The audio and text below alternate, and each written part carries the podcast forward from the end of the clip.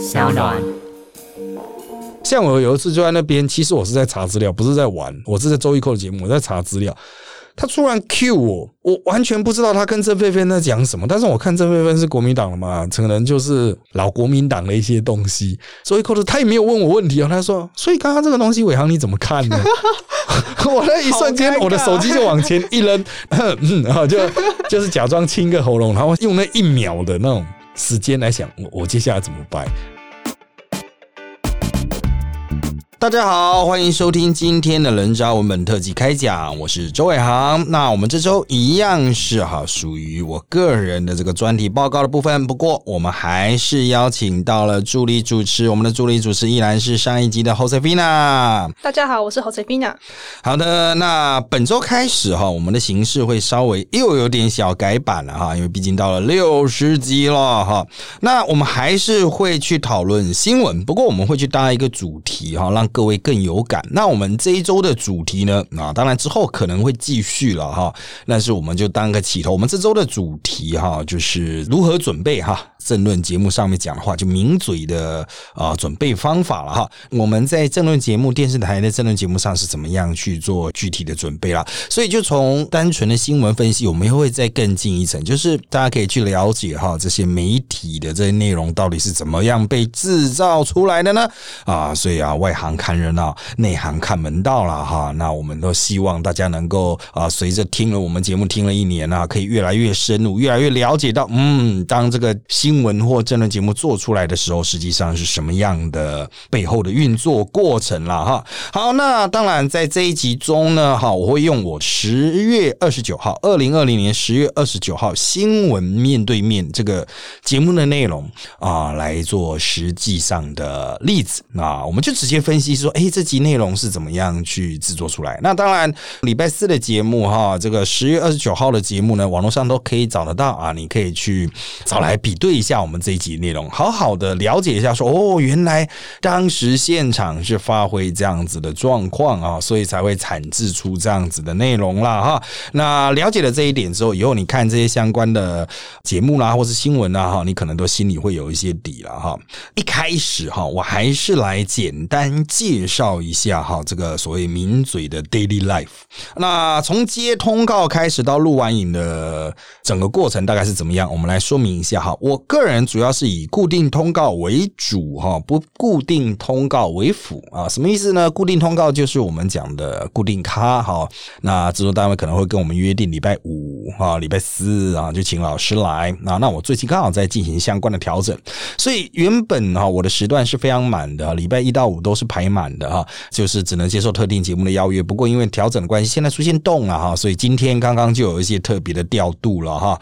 那固定通告的话，他就没有发通告的。问题，反正他顶多就是前一天通知你说，哎，老师不要忘记，明天我们有一些啊需要沟通的部分哟啊，就这样，那这是固定通告。那不固定通告的部分呢，就是差不多就是在啊早上十点左右发。像我原本有周玉扣的节目，但是 cancel 掉了，cancel 掉之后出现一个洞啦，那就有差的机会了。所以接到了哈三立电视台政治到了的临时的通告，他就来问说，哎，老师有没有办法来啊？哈，我们有一个一小时的时。段，那就礼拜五的政治到了，所以早上十点多会发。那他发给我的时候，他会说：“哦，呃，秦老师几点几分到哪里书画？”哈，那我个人是不太书画了，除非制作单位认为非常有必要，否则我是不太书画。那我就直接进去就准备就录。那有的电视台呢，他就会说：“那老师，我会给你 round down，一般都会给啦，哈，给的 round down。那这个有的节目的参考价值很低啊，比如说那个年代，现在主要是搬到一电视的那个年代向前看，哈，他的 round down。基本上就是一种浪费纸的存在，他他们完全是没有参考讲的，就是主持人双讲什么就讲什么，这么随性，对，非常随性。那可是另外的，我举另外一个极端啊，非常照本走的，大概可能是刘宝杰。东升的那个关键时刻，刘宝杰的节目，他非常照本走啊，他甚至会 re 到那种，就是你如果要找本走的话，那他的 round down 出来了，那我们就是助理就要去跟我们来 re 稿，就说啊，老师大概会讲什么啊，哈，那宝杰哥会希望有什么情绪什么的哈。我要强调，我本身不太录刘宝杰的节目啊，我都是在他不在的时候，我才去他的代班主持人那边哈，跟他他配的都是非常固定的咖。啊，因为能够完全理解刘宝杰的那一种风格，能够配合他，因为宝杰会跟有时候他录完一段，然后他会说，嗯，像我们最近又听李正浩说，他讲完一大段，就是他们会上去讲天四强嘛，讲完一大段之后，然后宝杰又跟他说，嗯，正浩，我觉得你刚才那种情绪有点不够，所以重录一次，再录一次，对，因为我们当然是全力配合了哈，作为名嘴全力配合，但是如果是内容讲不对，就也算了，情绪不够这一点哦，真的是很。难要求 好不好？毕竟不是专业艺人。不过浩浩哈李正浩已经算是蛮蛮会带情绪的哈。好，那大概早上会发通告，然后 round down 可能下午出来，中午或是一个小时前发，那真的就是救火队。救火队就是可能有来宾临时不行，比如说啊我赶不过去，我生病了怎么样？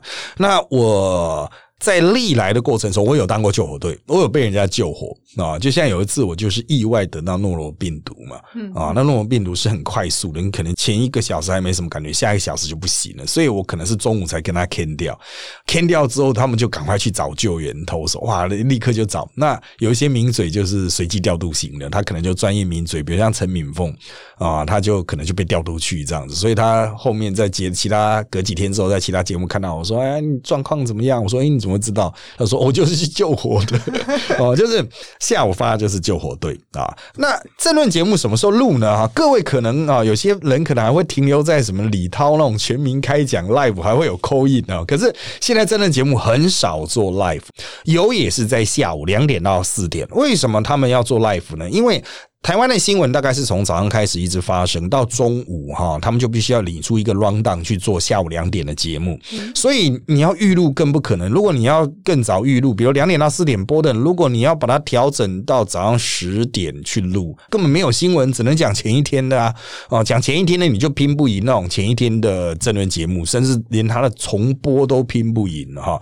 所以他们两点到四点的很多哈，这个下午段的政论节目都是做 live，即使是礼拜六日也是。做 live，因为他就是报早上的事情，然后甚至是他们是做一边做 live 一边随时有新闻丢进来就讲，所以他们的 round down 都很短哦，只大概跟你讲说今天可能会讲几个议题，那我们会有随时会有袋子进来，是不能够讲哪一台了哦。但是呢，我是有录下午的节目，录到一半就是说他们就是决定插，就是我们要骂另外一个电视台，嗯 哦，然后副总在楼上的副控室看，就是上面在盯啊，就是说因为他们两台站起来。两个电视台站起来，就是临时全部都抽掉，都开始去骂另外一台，就颜色不同的，居然可以这样哦，可能会有干涉新闻的疑义，但是这种事情还是会发生。当然，我们就是有些名嘴愿意配合就配合啊啊！他问我说：“哎，可不可以配合？”我当然就可以啊，可以你 Q 我，我我就骂，因为那个立场跟我是一样。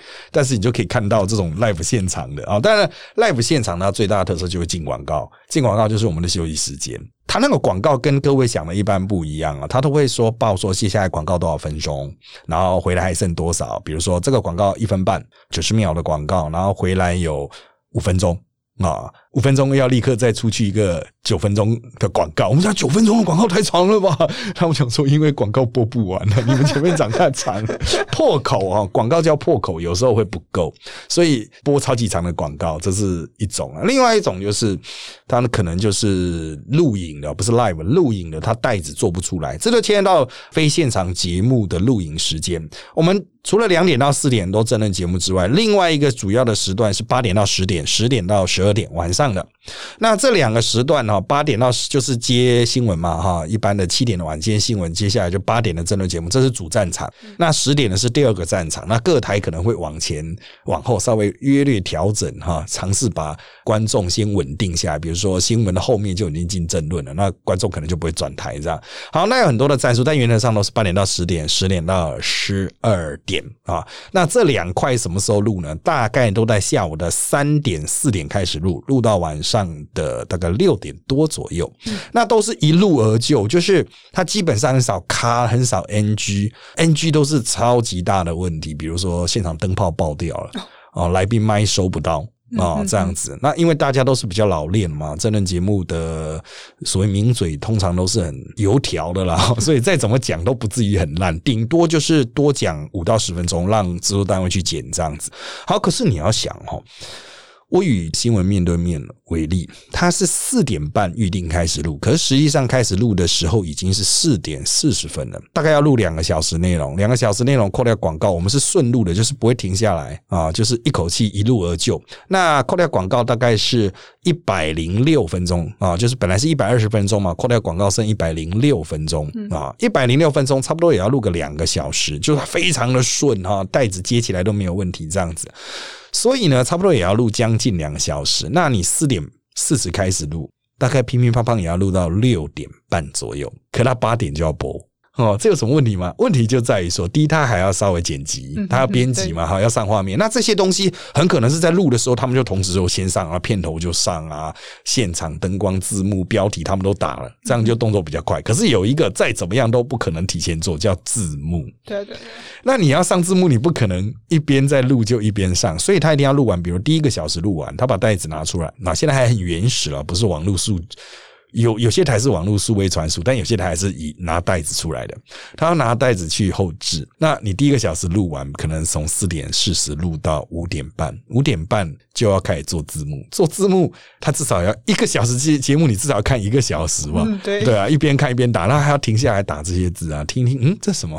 听一下，他大概有一个小时、两个小时，所以。假设他五点半拿到袋子，很快啊，完全都没有任何的失误。五点半拿到袋子，他再怎么快弄出来，可能也是七点左右。就一个多小时嘛，七点左右拖到的话，七点半八点就要播哎，好紧急对，所以他们就是一个小时拿到袋子就赶快去做哈。那有时候就会碰到说 说讲的太专业了，然后你就会发现有时候他使用那个专有名词，他就随便乱打，因为实在是没办法。不知道为什么。有时候我们也会碰到那种很差赛，我们下节目那那个时候字幕就打说不不好意思，不知道是赵老师，你今天讲那个词是什么意思啊？我赶快改一改这样。那个是十点的节目还比较。机会。要注意，八点和十点的同时间录，诶，八点和十点同时间，所以十点明显有比较长的后置时间。啊，但是八点就是很很急啊，所以八点的团队都比较大，人力啊调度上就。可能比较 OK 了，我们必须要讲，就是要人去做字幕，有人去做后置，有人去收拾现场啊，有人去处理什么。其实他们制作单位也很辛苦，早上十点多他们就进办公室，然后就开始决定说今天来宾是谁，要我们要讲什么样的议题，需要做什么的图哈。那个美编就要开始做，文编开始做，然后开始联络来宾啊。那我们比较热血一点嘛，我们不能讲认真，热血一点就开始跟来宾 re 稿，就说啊这个议题能够谈啊，呃，老师会用什么方向去谈啊？老师是站在哪一边的哈？我们比较老。鸟其实我们都很识相，我们就会说我们今天来宾有谁啊？大就 就大概知道谁扮演什么角色了啊。所以角色扮演是很重要的事情啊，就是我们会去厘清，说我今天到现场我要负责做什么啊，然后做下去之后。哦，我就尽可能的展现我的角色了，所以你会看，有时候我会上电视墙，有时候我不会，我就坐在那边，就像学者专家。这其实都是呃，那个 round down 一拿来，我们大概就心里有数。但是我我必须要强调，很多新手或是不是太常来录影的名嘴，不太清楚这件事情，所以他们就可能会爆掉哦，就是讲太长，或是讲错方向哦，那就要有人去把它 cover 回来哦。这个是他都不知道，我们也不会刻意去剪他，就是其他人会去尝试想要办法把它。帮他把他嗯没有展现的角色部分补足啊，所以其实制作单位都是还是需要一些固定卡，甚至很多固定卡。你有很多固定卡，当然大家观众会觉得说好无聊，他还没开口我就知道他要讲什么。但是他这些人就是一种安定的力量，让主持人节目做起来比较轻松。不然主持人真的就要一直指挥，嗯，就很累啊。就像很多人会问了，像。我们等下会可能主要的例子就讲新闻面对面嘛，然后就讲小五哥，小五哥他就像乐团指挥一样，他会有他的立场，可是他就会想办法让各方平衡啊。所以在镜头没有带到的部分，就是当镜头在照来宾讲话的时候，其实我们坐在现场，我们会看到小五哥的眼神，他是一直看，哎，你们要不要发话？你们要不要接话？也真的很像乐团的指挥这样子。你只要跟他试一下，我们一般都是手挥一下。就稍微跟他小小的举手说哦，这个我要补啊，他就会给你去补一段这样啊。我从二零一五年开始进。谈话性节目啊，二零一八哈开始转进争论节目，然后就二零一八中就一直固定到现在哈，将近两年多了，不能算很长啊，算是短的哈。但是我必须要说，就是虽然我们已经天天录录到算是蛮有经验的，可是呢，会不会出意外呢？还是会有啊。就争论节目每天都有新的奇奇妙妙的状况，惊喜。对对对，那当然有些可以透过剪辑剪掉，但是有些剪不掉的部分，嗯，就留给大家去发掘了。好，那 Josefina，你作为像观众一样哈，你个人有什么比较好奇的部分哈？因为这种问题可能会跟大家想的比较贴近呢。当然，第一个就是想问说，老师，你们上这些节目，就是到底需要准备多少的资料啊？呃，准备资料哈，这个我必须要讲哈，我是属于比较不负责任的意思。我原则上都准备一只手机就好了，因为就这样，手机以及通畅的网络。所以如果在摄影棚网络收不到，会俩拱。像三立有一个政论棚，它的地下室，地下室会收不到，而且地下二楼，所以怎么办呢？这个时候我们就会去，就跟他，哎，有没有 WiFi？WiFi 来一下，密码来一下，这样。他那个棚就在型南大主厨旁边呢，啊，我印象很深啊，就是非常深的一个棚，藏在里面。那个四 G 信号基本上是没有，只有三 G，所以就一定要 WiFi。为什么我们会这么需要呢？第一个，制作单位他们会准备资料给我们，哦，除了 rundown 之外，我们去到现场，通常会有一些简报。他会去印一些当日新闻啊，重大新闻，或是最最近几日跟他今天谈的主题相关，这是比较好心的啦。像新闻面对面印的简报的厚度啊，都一公分起跳哦，所以他们浪费的纸还蛮多的，因为基本上每一张都大家看了就放旁边。他虽然会两面印刷，也是蛮浪费。他大概一公分起掉了，一点五公分到两公分，非常厚。那有些台就比较不准备，像突发奇想啊，突发奇想，他就是只给你乱档，可他乱档都会把呃新闻其实就剪贴啊啊，就剪贴一段新。闻上去，那我们如果想要去深入了解这段新闻，就 Google 啊，用里面的关键字啊，哈，去 Google，然后我们就。用手写的笔记直接写在 Run Run 上，所以当他们 Run Run 寄给我们的时候，我们当然在家里会看了哈，但是他们也会分配角色给我们，就是哎，今天老师你要讲这一段、这一段、这一段，那那些部分我们在家里就先把它 Google 好，把一些该讲的重点讲好。那这个有些人就会特别在补一些资料，像徐清煌啊，他就经常补资料给制作单位，那就他高兴了。我个人很少补，都是他问我说：“哎，老师，我们看不懂日文啊，请老师帮我们找一些日本的资料。”我说：“好好好好。”这个时候我就会帮他们补了啊，就是他们比较外语能力比较不同。那我还我要强调角色的部分哈，这轮节目有几种基本的角色哈，我在其他地方说过了哈，大家各位也可以比对节目。我以昨天的新闻面对面为例了哈，就十月二十九号，二零二零十月二十九号的新闻面对面为例，我的角色叫做开场。开场就是这个，他们呃主持人介绍完来宾之后，他第一个会问的人，那这个人负责的角色就要介绍今天发生的事情是什么，然后大概有哪些观点，然后呢，我个人的看法大概是怎么样。第一个人开场通常不会讲很细，他只是要让观众能够进入情绪，就是说了解这一集节目要做什么，所以他的准备不用很。深入，但是他要很广，他真的要知道今天所要谈的主题是什么，那他才能把面面俱到嘛，每一个东西都带到。所以你可以去看哈，这个面对面的，我一直都是在。呃，面对面礼拜四的场子呢，我是都是被安排开场，很少是由别人开场，几乎都是从我做下去一年多以来，都是我负责开为主了哈。大概我已经录了五十集以上了吧哈，至少四十五集都是我开。那我昨天比较碰到一个特殊状况是，本来他们一开始要讲 F 五一坠海的事件，所以我一开始准备这一个，我稍微看了一下之后，在进去之前呢，制作人突然拉住我，然后跟我讲说啊，我们改一下，我们决定改一下，我们要从哈这 BBC。的一篇文章谈到，不管美国是谁当选，台湾都会是一个呃，这个美国总统的这个挑战哈。那请老师就从这个方向，然后说，然后呢，带到 F 五一吗？太难了吧？好好硬所以你要从对啦，这美国总统的挑战，那讲到中共的军事威胁，然后讲到 F 五一是可以，可是很远，你要如何跨这么远，就有技术上困难。然后他后来又提示啊，老师顺便那个希拉蕊的部分也要带一下哈。就希拉蕊的基金会在二零一六年的时候，为了要跟胡锦涛。吃饭啊，就帮克林顿去瞧了一个什么金主进去做这柜子。我说好好好，这个已经有点困难了。然后他说还有呢，就是中共环球时报也放话说，呃，只要美国的飞弹敢运来台湾的话，他们就要学美国那个惊爆十三天古巴飞弹危机一样，对台湾进行经济制裁啊，还有什么海陆封锁什么的。我说好好好，但是最后你去看我的开场。根本带不进去，我就只能顶多去讲说啊，这个现在美国总统选情是怎么样哈，那大概是不会影响到所谓中美台三方角力，不会影响太多。至于 F 五一呢，好，至于美国飞弹危机呢，至于希拉蕊的基金会呢，塞不进去，所以这塞不进去的部分，我就在后面见缝插针讲掉了。哦，后面是。小五哥会丢球给我，他就会故意做一个球。哎哎，周老师，听说那个希拉里基因会怎么样？我就赶快去补这一段啊。等下还有啊，周老师那 F 五一的状况怎么样？我就赶快补这一段。那 F 五一的部分，我要赶快把那个美国古巴飞弹危机那一部分赶快补进去，就硬熬 硬补进去。那当然。这个就是技术技巧啊！我的开场的确不能讲到那么多。如果我开场就把我所有今天该讲的讲完，那我后面难道是乘凉吗？所以适度分配议题很重要。那另外一个角色就学者专家。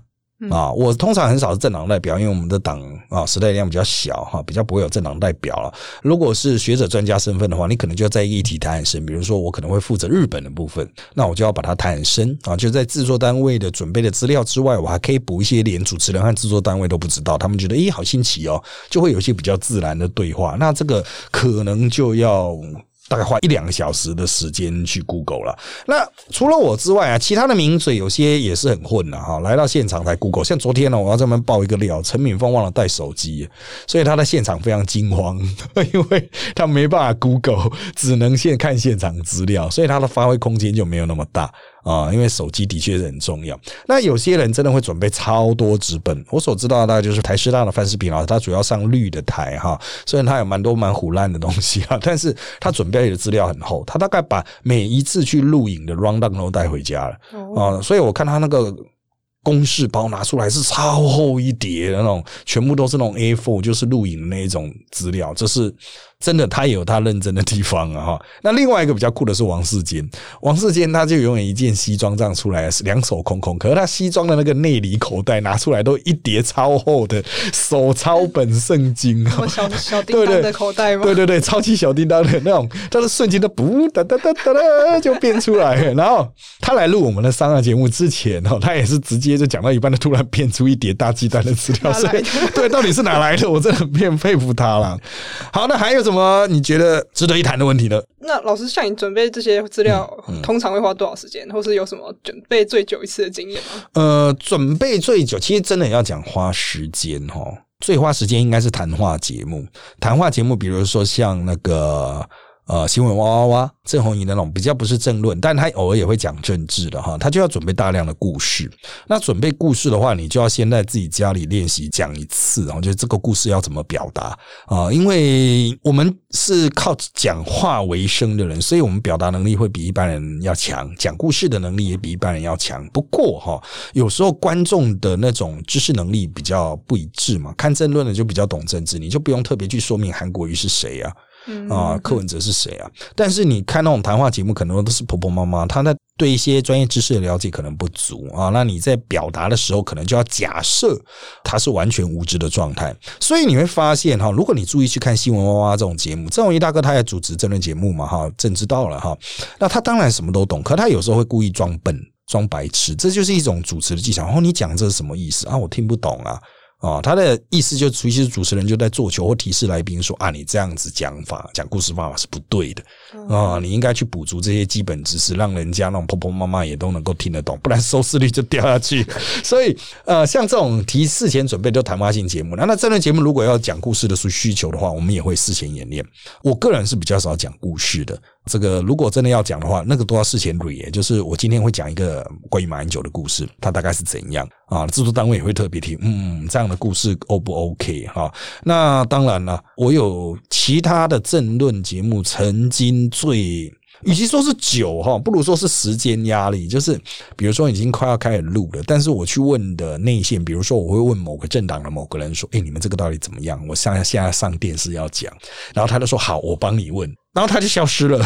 然后我一直到开录了，都已经录到一半了，快 Q 到我了，他都还没有回来。那时候压力就会很大。啊，所以我觉得，与其说是准备时间很长啊，不如说是资料收集与你丢出去之间的那种时间互动关系啊。你准备时间长到还好，我也可以养兵千日，用在一时啊。可以准花很长的时间准备一个梗嘛，不急的现在用。可如果很急的时候，它都形成。一种很大的时间压力啊！我必须要告诉各位，有很多议题，理论上真人节目应该好好处理吧，但是哈，现场不论蓝绿。什么党都是现场在那边 Google 自己党的立场，一边讲一边 Google。那等一下，我先 Google，但是这个都被剪掉了，都被剪掉。但是我看一下，看一下，我可以检举国民党人的发言人，有时候都讲到一半，等一下，我先 Google 一下，当下 Google 完，对对对，我可以，他们都先 Google 完没有没有，因为。要 Google 的东西太多了，估不完了。因为有时候主持人突然 Q，哎，你们对那个法案意见是怎么样？他要 Google 啊，因为他不太清楚，他可能是议员嘛，甚至不是立委啊。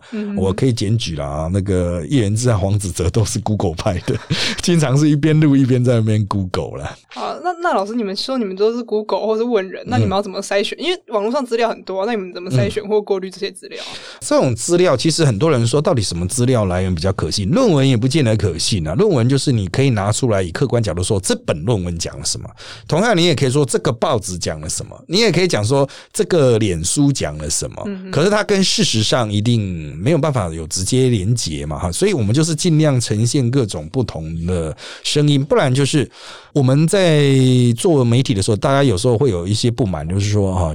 党政人士表示，知情人士表示，哈，有什么蓝营立委表示，蓝营明代、蓝营政治人物表示，哈，高层表示，很多人就很火啊。那到底是谁？那我必须要强调，有些人讲的这些东西的确是胡乱的，不存在这个高层。但有时候的确会有高层跟我们讲了消息之后，他就说：“你不要讲是我讲的。”但是你可以讲是国民党高层这样子。对于这种状况呢，我们还要讲说啊，我有一个党内的消息啊，国民党他们里面的人怎么样？韩国瑜身边人的想法是怎么样？讲完之后，你当然可以去批评我，就是说，哎呀，你这个又是没有出处，是不是瞎掰？你当然可以这样批评我，但事后大家就要验证嘛，长久来看准不准啊？那我们会跟他这些政治人物有信赖关系，就是第一，他不会骗我；第二，我也不会公布他是谁，所以他们才会愿意把。内心的话，或是一些真实的消息，还没有发生，即将发生的事情，提前告诉我。所以这个都是要看长看远啊。任何媒体都是这个样子哈。从网络的粉砖啦哈，不管他是不是匿名啦，或者是政治人物的放话，甚至政治人物讲话，我告诉你，政治人物直接在镜头前面讲话，有时候都都能不算数了。所以真的可信度、可靠度哈，是需要时间。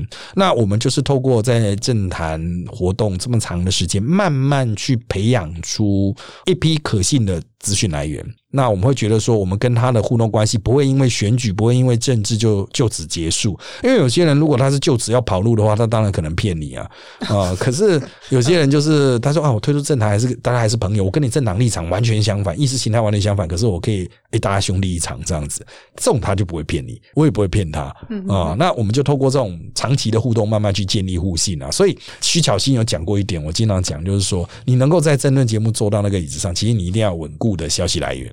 啊，这些消息来源是可信，你绝对没办法只看报纸、只看网络新闻就坐在那边，一定会出事。因为那些东西其实都不是连接到政治事件真正发生的那些人事物身上嘛，哈，所以都是第二手以上的资料了。那老师，那你怎么会怎么记得这些庞大的资料或讯息？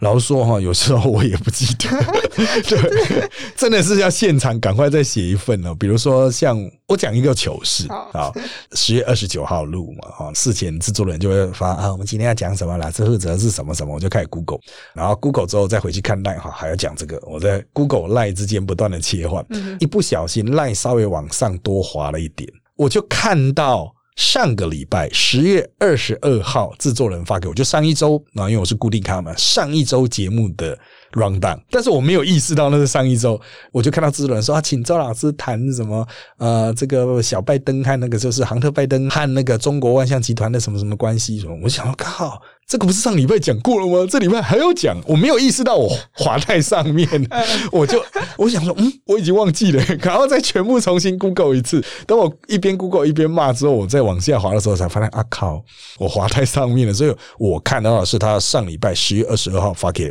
我的。相关的讯息。啊，所以透过这个事情，你就知道，隔了一一个礼拜，我们在节目上讲的振振有词，好像哇，好了解的一个事情，其实已经忘了。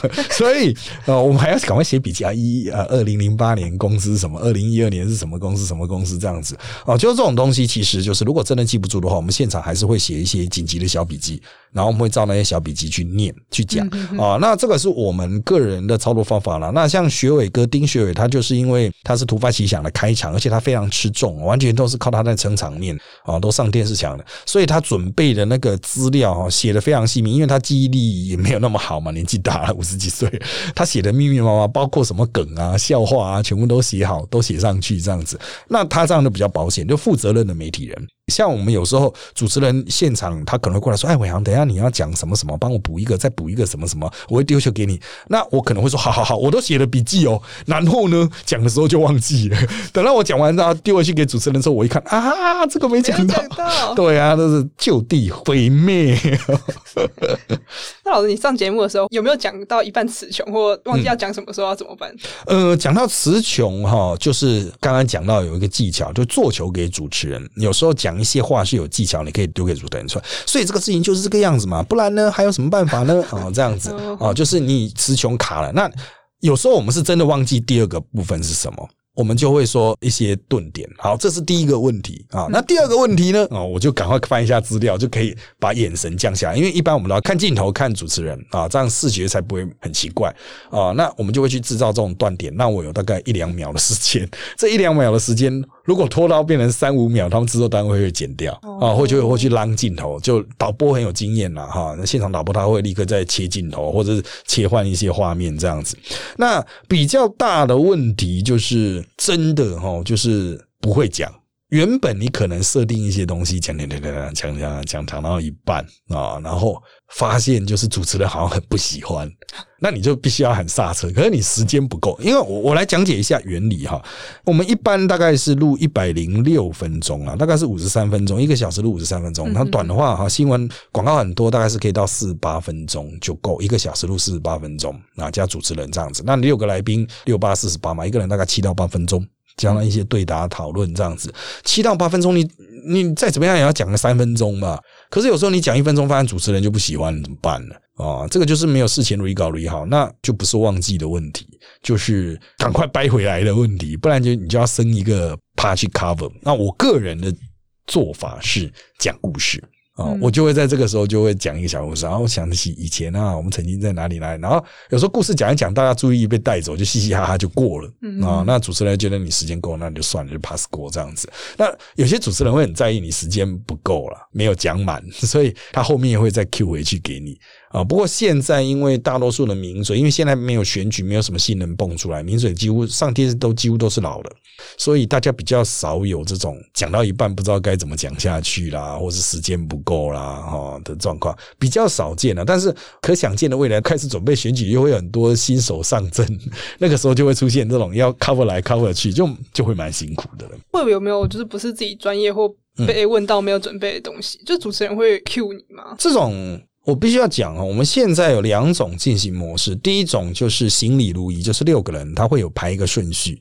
五个人或六个人，他会排顺序啊。A 讲完，B 讲，B 讲完，C 讲。比如说 A 是开场，开场讲完，国民党讲，国民党讲完，民进党讲，民进党讲完就学的专家讲这样子，他会有一个顺序啊。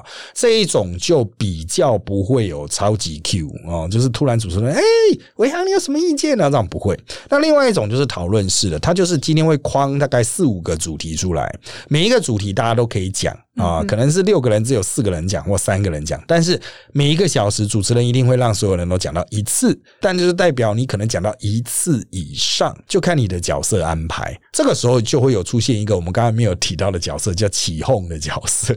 起哄的角色你可以关他谁呢？像陈敏凤，他就负责起哄。节目有时候会有两个起哄，起哄就是人家讲到一半，他要吐槽，那你这个不是这样啊，才怪嘞啊！那个谁谁谁不是怎么样怎么样嘛？这种角色通常会有点讨人厌，但是呢。他也是不可或缺的，因为有时候会冷场啊，就是这个人讲议题讲的不够有趣，然后偏掉的时候，他就可以负责帮主持人拉回来，主持人就可以不用那么用力了哈。那像周玉蔻的节目哈，这个辣新闻，它通常就会有两个左右，两到三个是这种随时可以起哄的，但是至少都会准备一个哦。那有这种起哄咖，他就很热闹，大家就会有时候讲讲吵起来，嘴炮啊，声音都重叠，那个字幕就不知道该怎么打这样子。好，这种节目就会出现超级 Q，可能寇姐就会。设定你就是起哄仔，你就是吐槽角。好，那所以时间一到，你就要吐槽。可是呢，有时候我们会觉得，我今天不是吐槽角，他没叫我吐槽啊，所以我就是讲完我的部分之后，我就开始玩手机、玩电动，像陈敏凤，就会对对对，他们我那超级玩的，每个人都在像陈敏凤都在玩那种 Candy Crush 系列的 啊。然后我记得以前姚立明还有在录的时候，他就玩打高尔夫，他 很大的 iPad 在那边打高尔夫游戏，这样很多名嘴都会有自己，有些人会看片呐，有些人就在上网回来啊，像明代就在回来啊，现在有时候看林俊宪那种台南立委去很多台南的社群回啊，已经收到了，已经知道了，这样就是大家都有事情要处理，那个时候被 Q 到，有时候你会陷入一个超级窘境。嗯，什么样的窘境呢？就是完全不懂，完全不知道他们在讲什么，这个是最惨。像我有一次就在那边，其实我是在查资料，不是在玩，我是在周一扣的节目，我在查资料。他突然 Q 我，我完全不知道他跟郑佩芬在讲什么。但是我看郑佩芬是国民党的嘛，可能就是老国民党的一些东西。周一扣的他也没有问我问题啊，他说：“所以刚刚这个东西，伟航你怎么看呢？” 我那一瞬间，我的手机就往前一扔，然后，然后就就是假装清个喉咙，然后我想说，用那一秒的那种。时间来想，我我接下来怎么办？我就立刻做大格局，因为我看前前一手真没有说啊，这国民党人呐，哎，其实不是像刚刚那样大家讲的那个样子，他们有一套逻辑。然后我就讲一个好像可能有关的，然后我就简单讲一个故事，然后我就注意看周瑜哥和陈佩芬的表情。这边是嗯，你怎么会讲这个？但周瑜哥说哦，你对对对对对，你懂了懂了懂了，这就是一个啊。那另外哈，那这个。我想新闻面对面啊，我大部分的内容都还是可以 handle 的哈。但是在上一集十月二十二号的，我印象中有一个就是超级 Q 小五哥突然 Q 我，哎，这个情报人员的你怎么看？哦，完全不在我的 round down 上。但大家可以去注意那一趴，你可以到我的个人的粉砖上，因为我们的小编 Up King 他都有把我每一次讲话都把它抓出来，你可以去注意我讲情报员的那一段，他是超级 Q。但是我接起来大概没有花到一秒吧，哦，一秒就把相关可以讲的，或是一些有趣的，或是可能有价值的部分，就啪啦啪啦讲了。十月二十二号的啊，所以。原则上都还是经验嘛，哈，就是你要有经验去回应这个东西。那当然，我有碰过很帅气的，像那种真的专家学的代表，就是讲说：“哦我是医生啊，你叫我讲这个，我哪里懂啊？我才不懂呢。”他就直接讲不懂，这也这也很很有趣啊。可是他们毕竟是专家嘛，他不是真正的专职名嘴。我们是名嘴，我们一定要把场子撑起来啊，所以一定要丢出一些有价值的东西。所以怎么办呢？我只能说，养兵千日，用在一时啊。你这些该做的事情还是要做一做了。这个平常就要想好，就是说每一个议题你大概要什么样的看法，然后他可能是主持人会喜欢的。老师，那你们上节目的时候，就是你们讲来讲去，或后来呛来呛去，那上节目会不会跟意见相左的人吵架？那私底下会不会继续辩论啊？呃，其实这个很多人都很好奇啦，跟各政党是不是真的这个台面上吵成一团，台下要跑去一起喝酒啊？这样子啊？一起喝酒是没有，但是一起打麻将的我知道有。对对，而且他们直接就在录影的时候讲说：“啊，你打多少？五十二十这样，你要去哪里打？这样，等一下下等下录完了，我们要去打这样。”好，那我必须要讲哈。会有吵到动怒的人，但是如果你是老手的话，就能够消化，你就知道哦，人家就是要一个效果啊。有时候人家都希望观众会看到吵起来很爽嘛，啊，所以有时候我们会搭配做效果。人家都喊来喊去，我们也故意喊来喊去，这样子大呼小叫。但是如果我觉得好累哦，就不会他在那边鬼吼鬼叫，我就哦，好好好，我们参考您的意见呢，下次做改进这样。那一般来说，很少有人机器关了继续吵。顶多讲一两句啊，你不能这样子了，吵到真的很生气。只有我以前看陈伯伟吧，啊，陈伯伟跟国民党的代表啊，郑世伟哈，就是吵到呢好像双方都告到法院了。那当然，我们那个时候是陈伯伟刚出来，大家是觉得说何必这样吵？他就是就是一样都是算同事嘛，哈，就是上节目的来宾嘛，都同事，没有必要吵吵吵到那动物。当然，郑世伟他脾气也比较不好，讲一讲他会真的 keep 买，但下节目他的记忆体就消掉了，所以其实你就没有必要在事后。一直吵，那陈柏伟在经过这一两年，其实他成长也很多了哈，所以其实就经验了。我相信这个圈子，但其实大家就是因为我们固定咖就是要是见面啊，怎么可能会跟你吵到翻脸哦？我们私底下其实跨党派啊，但是有些人格上有疑虑的哈，我们就也不会跟他吵。就是真的，我们很讨厌他，我们反而不会跟他吵，我们就无视他这样子，就当没看见这个人，少跟你有一些交流吧，哦，大概是这样了。老师，你们会不会就是在一些网络上抨击或批评之类的？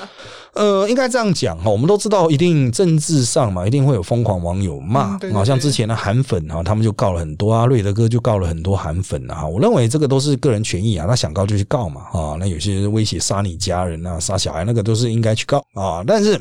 呃，如何不让这种批评意见流行？我觉得都是媒体人都要学会的一件事情。就这种角色有点类似艺人啊，搞笑艺人嘛，哈，这种名嘴其实就像搞笑艺人，一定会有人不认同你啊，特别加上政治立场，这种甚至会有憎恨的状况。所以你要认知到这一点，你可能对他们意见就不会那么样的在意啊。当然，有些人可能还是在意，但我们个人是不太在意。